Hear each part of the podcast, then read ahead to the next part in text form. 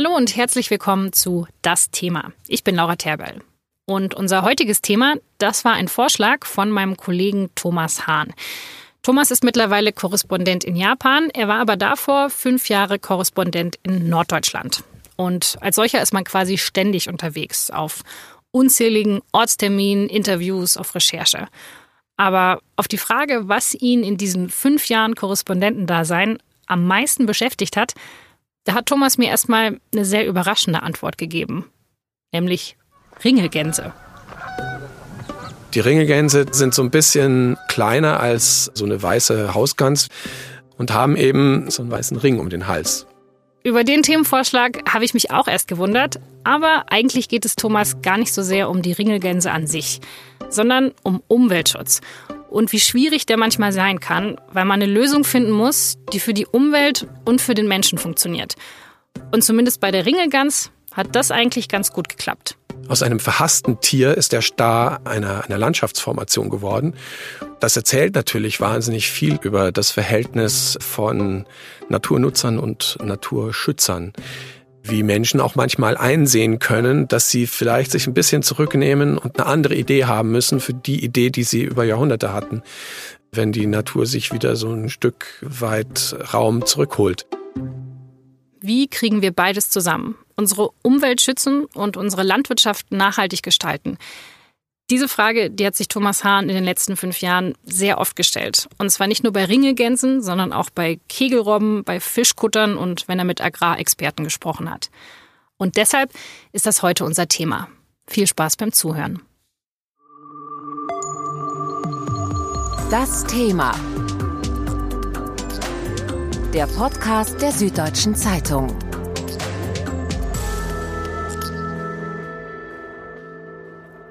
Ja, die, die Ringelgänse haben halt äh, gewisse Verhaltensweisen und die sehen vor, dass sie auf ihrem Weg nach Sibirien äh, irgendwie Energie tanken müssen und da suchen sie sich äh, Nahrungsplätze und die Salzwiesen auf Heilighoge vor der Küste, die sind eben günstig und da lassen sie sich nieder und das hat in den 80er Jahren für sehr, sehr, sehr, sehr, sehr großen Verdruss geführt auf Heilighoge. Die Ringelgans ist in Deutschland quasi jedes Jahr kurz zu Gast. Sie überwintert nämlich an der Atlantikküste und fliegt dann im Frühjahr wieder Richtung Arktis, um dort zu brüten. Und auf dem Weg kommt sie in Nordfriesland vorbei, an den Halligen. Die Halligen, das sind kleine Marschinseln vor den Küsten im Wattenmeer. Und bei diesem Zwischenstopp frisst die Ringegans, kurz gesagt, alles weg. Auf diesen Halligen, da gibt es nicht viel. Da gibt es eben Salzwiesen, wenn dann das Wasser sich zurückgezogen hat. Und auf diesen Wiesen kann man Landwirtschaft betreiben. Und das haben die auf vielfältige Art und Weise gemacht, die Halligbewohner immer schon. Wenn da aber jetzt zu gewissen Jahreszeiten eine Horde von 50.000 Ringelgänsen kommt, dann äh, wird das mit der Weide schwierig. Sie tauchen halt immer in, in großen Schwärmen auf und äh, verschwinden auch in großen Schwärmen dann wieder. Wenn sie ähm, alles leer gefressen haben. Wenn sie sich äh, eine Speckschicht angefressen haben haben, die es ihnen möglich macht, diese weite Reise nach Sibirien anzutreten. Genau. Und du hast gesagt, in den 80er Jahren hat das zu sehr viel Problemen geführt. Da haben sich die Bauern beschwert. Und was haben die dann gemacht? Also wahrscheinlich haben sie dann die Ringelgänse gejagt und gegessen. Ringelgänse sind geschützt. Man darf nicht so einfach da schießen. Den Konflikt hat man irgendwann so gelöst, dass man gesagt hat, äh, liebe Bauern, lasst doch die Ringelgänse einfach mal da sein. Wir zahlen euch einen gewissen Ausgleich, wenn ihr dafür einseht, dass die Ringelgänse halt zu den Zeiten hier auf der Hallig sein müssen, weil sie ein zu diesem Landstrich gehörendes Naturphänomen sind und man sie deswegen nicht einfach vertreiben oder abschießen oder ausrotten kann. Und darauf haben die Bauern sich eingelassen und bekommen jetzt äh, jedes Jahr eine bestimmte Summe. Wenn ich mich recht entsinne, waren es 2017 43 Bauern auf den allen Halligen, die 500.000 Euro bekommen haben als Ausgleich dafür, dass sie anstandslos hinnehmen, dass ähm, im Frühjahr die Rängelgänse kommen und ihre Weiden kahl fressen. Und mittlerweile muss man eben sagen, sind die Ringelgänse zum Star der Halligen geworden, weil man eben ein eigenes Festival um sie entwickelt hat. Und das finde ich schon sehr, sehr spannend. Und dieses Festival, das sind eben die Ringelgans-Tage. Damit versucht man also, diese Invasion der Ringelgänse als etwas Positives zu sehen. Als ein Naturphänomen, das so toll ist, dass dafür auch Touristen auf die Halligen kommen. Das Festival findet immer Ende April statt, kurz bevor die Ringelgänse dann weiterziehen. Die Ringelganstage sind äh, eine ziemlich gewitzte Veranstaltung von ähm, Naturschützern, die einen, einen Wert daraus geschöpft haben, dass die Halligen zu gewissen Jahreszeiten von einer Invasion von Gänsen, also im speziellen Ringelgänse, äh, heimgesucht werden, was eine Zeit lang ein großes Problem geschaffen hat. Und dass äh, man daraus tatsächlich eine Touristenattraktion gemacht hat, um Leuten diese Geschichte zu erzählen und äh, Leuten zu erzählen, warum es wichtig ist, dass es auch Ringelgänse gibt, die für uns jetzt per se zunächst einmal ja keinen Nutzen haben. Das äh, fand ich eine sehr beeindruckende und sehr, sehr schöne Sache. Und da, die Alternative wäre gewesen, ähm, die Ringelgänse auszurotten. Dann hätten die Bauern ihre Weiterwirtschaft weiter betrieben und die Landschaft wäre um einiges ärmer gewesen. Du hast es gerade schon kurz angesprochen, ähm, die Bauern, die akzeptieren das, dass man das jetzt macht, aber so richtig überzeugt sind sie jetzt auch nicht. Also sie haben sich so ein bisschen damit abgefunden. Oder was sagen die, die Landschaftsnutzer? Ja, also ich glaube, auf den Halligen haben sie sich zähneknirschend damit abgefunden und die einen fluchen vielleicht noch ein bisschen, die anderen finden es total okay und finden es vielleicht auch äh, irgendwie ganz niedlich mit Ringelganztagen und so. Die eigentlichen Konflikte zwischen Bauern und Gänsen gibt es eben auf dem Festland und zwar mit äh, anderen Spezies, wie zum Beispiel der Nonnengans, die auch wegen des Klimawandels im Übrigen sehr viel mehr Zeit jetzt mittlerweile in Norddeutschland verbringt, als sie das früher getan hat. Und die auch verstanden hat, dass sie einen reich gedeckten Gabentisch vor sich hat, nämlich die sehr gut gedüngten und auf Hochleistung getrimmten Äcker und die deswegen zahlreich auf die Felder kommen, weil die Felder super für sie sind. Das führt jetzt dazu, dass es immer wieder ein sehr, sehr emotional geführten Konflikt gibt zwischen Naturschützern, die sagen, liebe Bauern, lasst euch doch einfach ein bisschen Geld dafür zahlen, dass diese Gänse da auf euren Feldern weiden und lasst sie in Ruhe, weil das ist halt Natur. Und den Bauern, die sagen, nee, äh, überhaupt nicht, weil ehrlich gesagt, das kostet uns zu gewissen Jahreszeiten einen ziemlich erheblichen Anteil unserer Ernte. Und das können wir uns nicht leisten. Und ich bin jetzt selber mit einem Bauern dann mal über die Felder gefahren und das quält den, dass sein Feld grau ist vor Gänsen. Und er kann da vielleicht mal hingehen und sie ein bisschen aufscheuchen, aber sie kommen wieder. Und das ist ein recht heftiger Konflikt, der davon erzählt, wie äh, das Gleichgewicht der Natur im Kulturraum durcheinander geraten ist. Und trotzdem konnte man sich da einigen, also dass die Bauern diese Entschädigung annehmen und sich auch nicht mehr dagegen wehren. Das liegt daran, dass Naturschützer und Naturnützer aufeinander zugegangen sind und besprochen haben, was eigentlich Sache ist. Also grundsätzlich ist hier halt was gelungen, was an anderer Stelle sehr schwierig ist, einen Ausgleich zu finden zwischen Landwirten, die beanspruchen, im Auftrag der Gesellschaft übrigens, also wir wollen ja Nahrungsmittel haben, äh, ständig verfügbar und äh, das ist ja irgendwie dann unausgesprochen der Auftrag an Landwirte aus den Feldern, das zu machen, was sie machen können. Und das führt zu einem Landschaftsverbrauch und dieser Landschaftsverbrauch stößt und prallt aufeinander immer wieder mit den Ansprüchen, die eine Natur eben ganz natürlicherweise auch hat.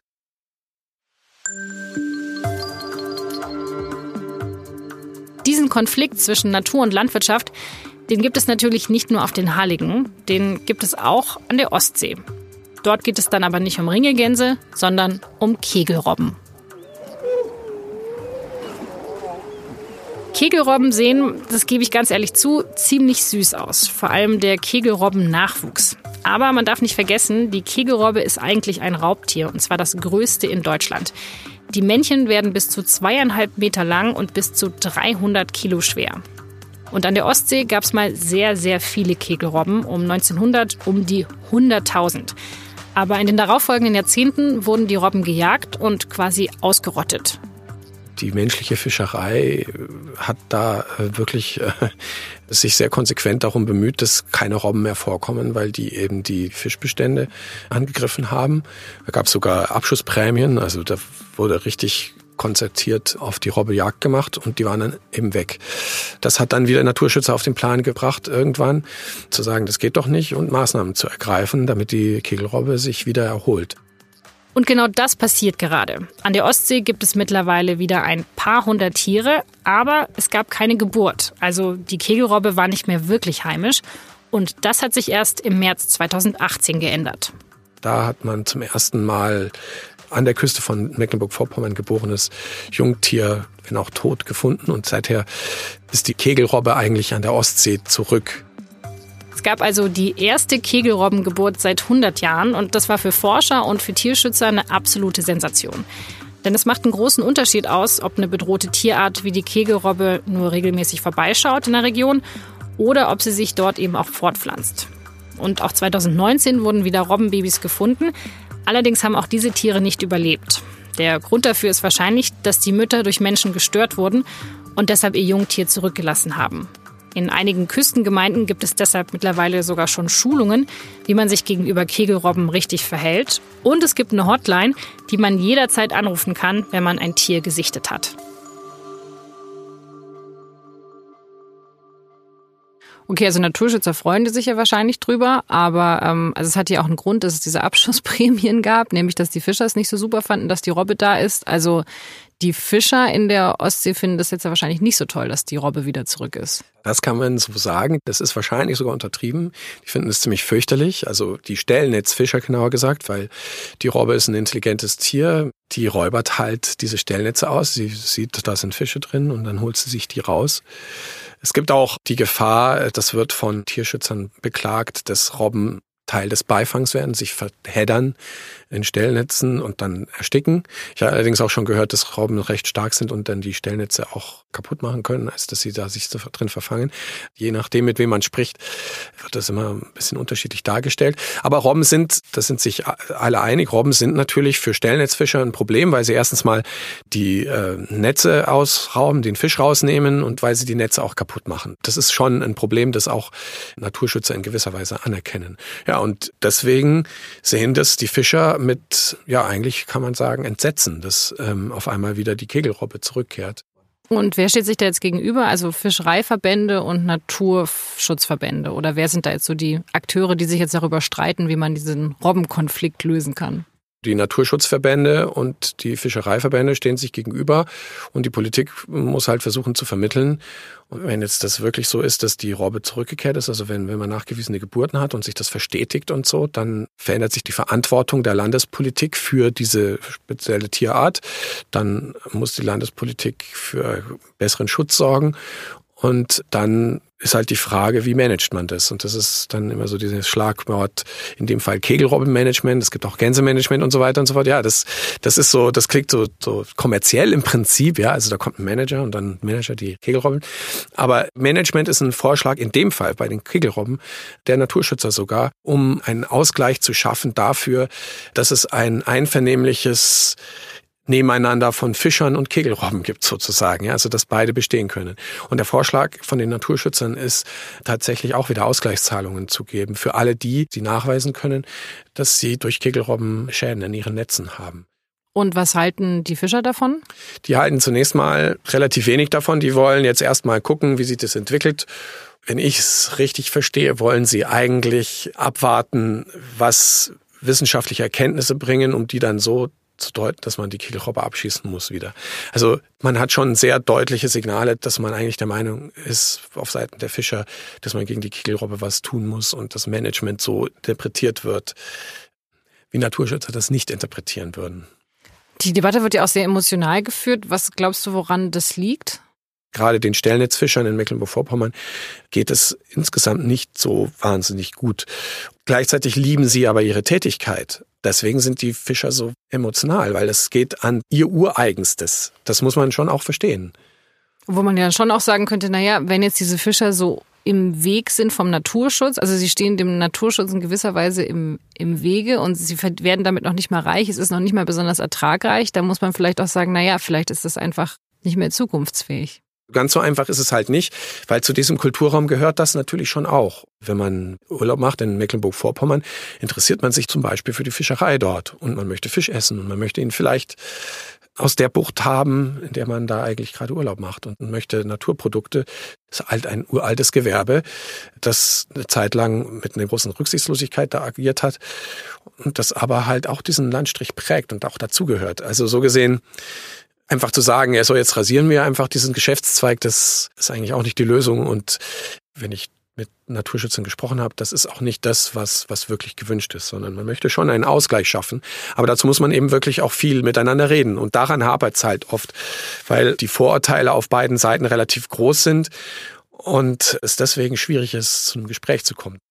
Also ich finde den Konflikt auch wirklich interessant, weil ich meine, die Naturschützer sagen, na ja, die Kegelrobbe gehört hierhin ursprünglich, die muss man wieder zulassen. Aber ich kann auch total verstehen, dass Fischer sagen, na ja, der natürliche Zustand ist, dass die Kegelrobbe gestört hat und wir sie deshalb ausgerottet haben. Also was ist jetzt der natürliche Zustand? Der vor 50 Jahren oder der vor 150 Jahren? Ja, das ist eine sehr intelligente Frage. Äh, ich glaube, dass der natürliche Zustand ist, dass beides in der Natur vorkommt. Also de facto ist es so. Also der Mensch hat natürlich seine Berechtigung, seine Jagdgründe auszupegeln und Kegelräuber aber auch. Naturschützer sind in gewisser Weise manchmal auch militant und sagen, man sollte zum Beispiel Stellnetzfischerei an der, an der Küste von Mecklenburg-Vorpommern vielleicht überhaupt nicht mehr machen. Und ich glaube, letztlich muss man halt irgendwie einen Mittelweg finden. Aber was aus meiner Sicht nicht geht, ist, als Mensch zu beanspruchen, dass die Küste, das Meer, die Ländereien, dass das alles unseres ist und dass wir überhaupt keine Rücksicht darauf nehmen müssen, was andere Spezies eigentlich wollen.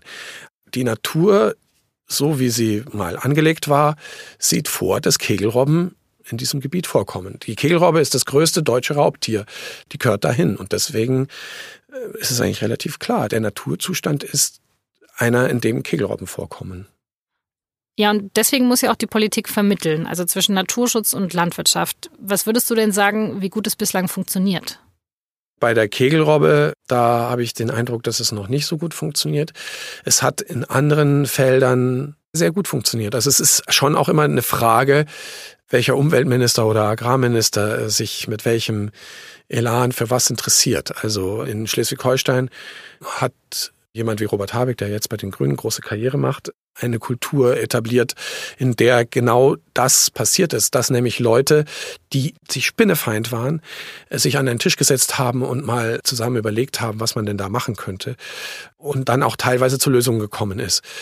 Und äh, in, in Mecklenburg-Vorpommern äh, ist das zuständige Minister ähm, äh, der Herr Backhaus von der SPD ähm, und der hat das Problem schon auch auf dem Schirm. Aber äh, ist mir jetzt noch nicht so aufgefallen, dass das, dass der jetzt diese Art von Moderation übernehmen würde. Und wie hat der Habeck das geschafft? Indem er einfach auf alle zugegangen ist, vor allem den Landwirten sehr sachlich erzählt hat. Klar, ich bin ein Grüner und mir liegt Ökologie am Herzen, aber ehrlich gesagt euch doch auch. Denn ihr lebt ja von dem Boden oder von dem Gewässer. Und euch ist es ja auch wichtig, dass das eine, eine, eine gesunde Natur ist. Und das hat der mit seiner empathischen Art halt hinbekommen, das zu vermitteln. Das ist eine große Leistung, die interessanterweise irgendwie neu war. Also man ist es ist eigentlich erstaunlich, weil es so so simpel klingt. Es ist nicht simpel, ja, weil man muss wirklich Leute an einen Tisch bringen, die komplett konträr sind. Aber das sollte ja eigentlich Politik schaffen, also Ausgleich schaffen, wirklich Politik machen im Sinne einer Lösung. Ist es eigentlich so ein typisches Thema für die Grünen oder wie profilieren sich denn da die anderen Parteien? Bei Grünen hat man halt den Eindruck, dass sie sich mehr Gedanken drüber machen, wie sie wirklich was erreichen können. Also wenn man jetzt im Speziellen an Habeck denkt, dann ist es halt so, dass man hier auf einen Politikertripus trifft, der wirklich was verändern möchte und der sich die Frage stellt, wie kann ich was verändern? Indem ich jetzt einen Holzhammer in die Hand nehme und sage, also ich reguliere jetzt alles so, dass es nur noch Öko gibt oder indem ich äh, es ein bisschen schwieriger mache und mich wirklich damit befasse, was sind denn deren Ideen von Naturschutz und was sind deren Bedürfnisse denn und wie können wir denn die zusammenbringen? Das könnten eigentlich alle Politiker machen und das sollte eigentlich auch Standard werden in einer Welt, die sich radikal verändert. Einerseits zum Positiven, weil Naturschutzmaßnahmen greifen, weil sich Natur ein Stück weit ihren Lebensraum zurückholt, aber auch weil sich das Klima so stark verändert und das natürlich zu massiven Konflikten führt, auf die man reagieren muss, auch gemeinsam reagieren muss.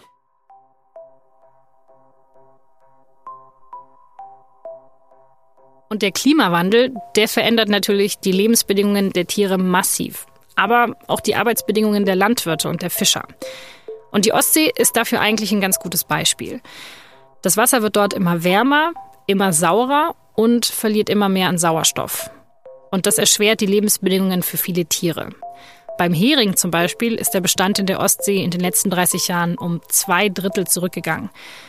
Und darauf wiederum reagiert die Europäische Union und senkt die Fangquoten, also die Menge an Fischen, die die Fischer überhaupt fangen dürfen.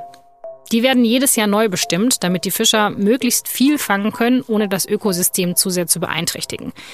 Das Ziel ist da so wörtlich maximaler nachhaltiger Dauerertrag. Also das Ganze ist ein Kompromiss zwischen Gewinn und Umweltschutz.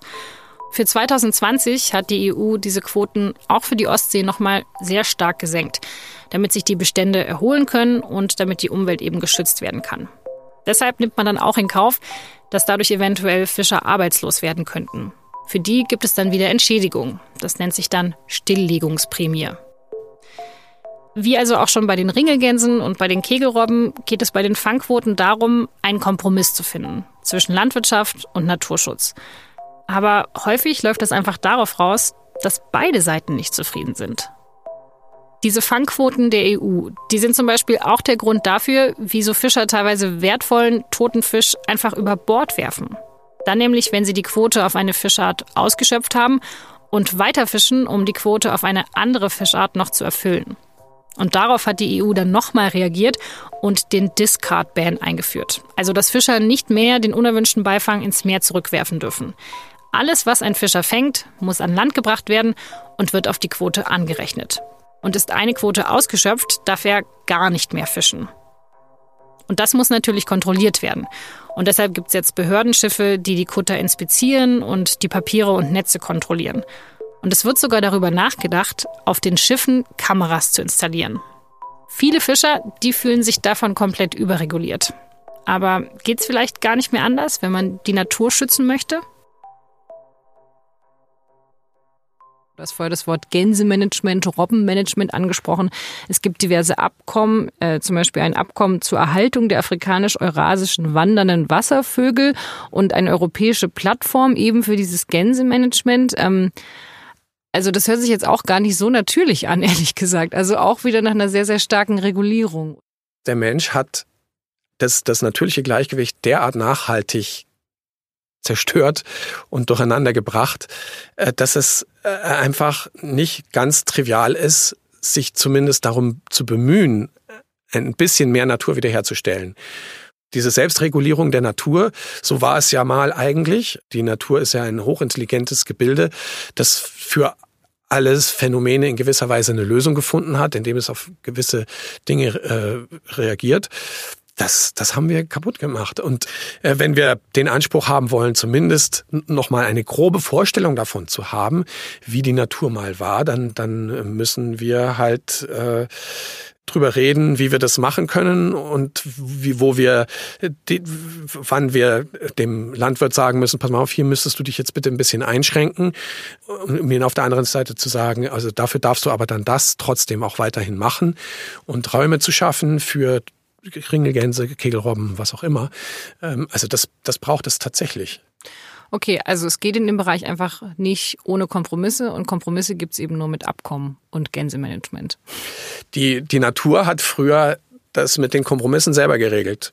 Also das, das nachdrücklichste und ehrlich gesagt auch frustrierendste Ereignis für mich ähm, in meiner Zeit als Norddeutschlands-Korrespondent war ja eigentlich das Gespräch mit einem Bodenkundler. Das führt uns ein bisschen ab von den, äh, von den ursprünglichen Themen, aber es hat doch auch irgendwie damit zu tun.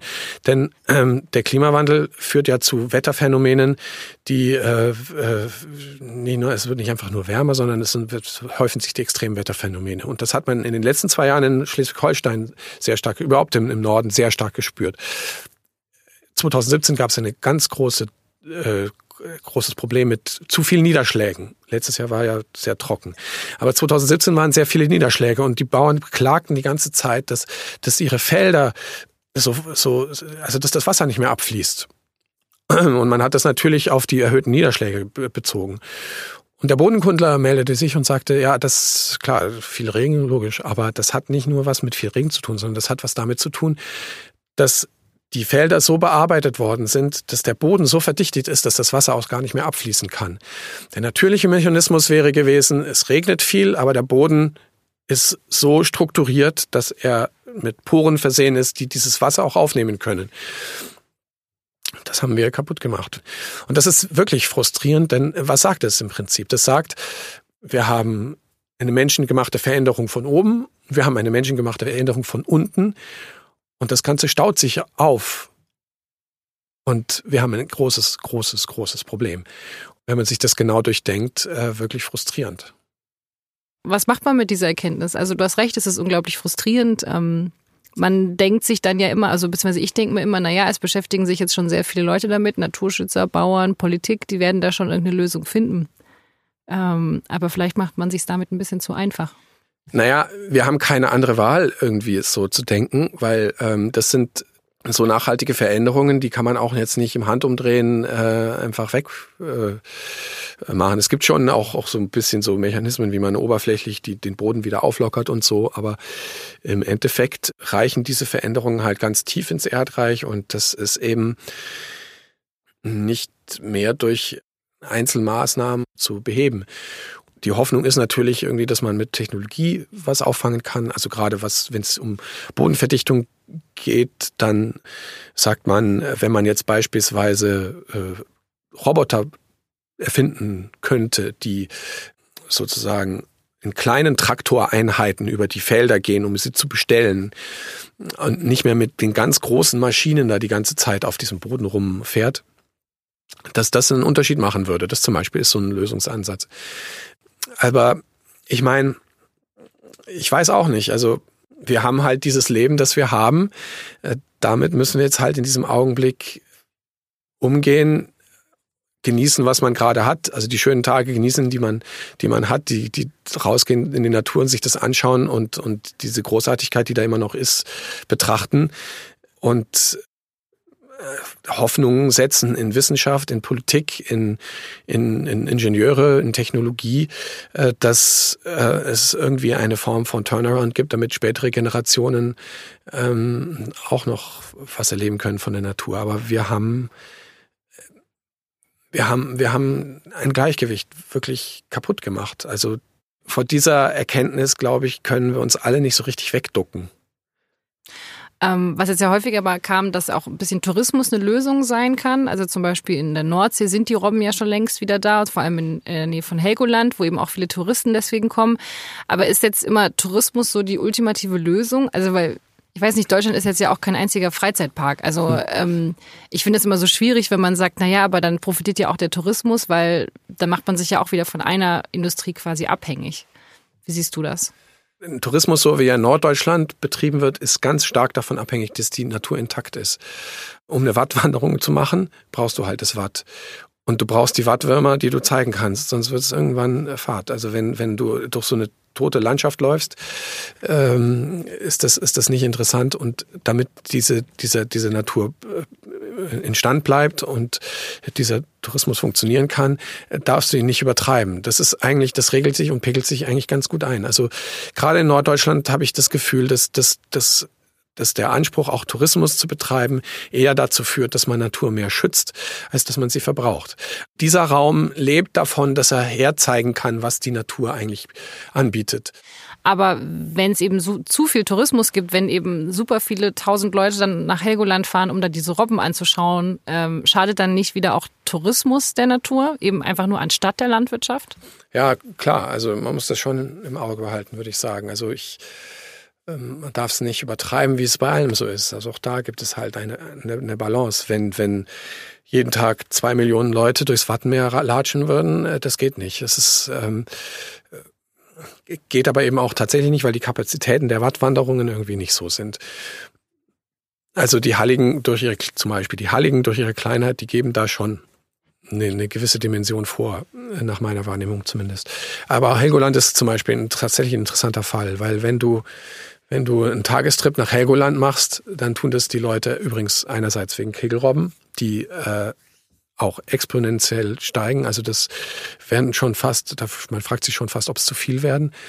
Ähm, die liegen dann auf dem Flugplatz weil, da und und äh, und und auf den Wegen und so. Und es ist äh, wirklich irgendwie so ein bisschen die Frage, müsste man nicht den Menschen doch ein bisschen mehr in den zurückdrängen, damit damit mehr Platz ist für die Kegelrobben. Oder umgekehrt. Ähm, nein, aber die Leute gehen halt auch zum, zum, zum Duty-Free-Shoppen hin. Und dann hast du halt ähm, äh, dieses, dieses winzige Eiland und äh, an einem normalen Tag irgendwie äh, Gäste, die mit einem Schnellboot dahin gekarrt worden sind. Und da fragt man sich dann auch als, als sozusagen äh, Landschaftsliebhaber und Freund von Inseln und so, äh, wie viel Sinn das noch ergibt. Aber äh, noch ähm, profitiert halt eine Insel wie Helgoland davon und deswegen machen sie es. Aber es stimmt, natürlich, klar. Also Tourismus, der, der Ökologie zeigen möchte, der Biosphäre zeigen möchte, muss natürlich auch ökologisch und biologisch sein. Sonst bringt das alles nichts.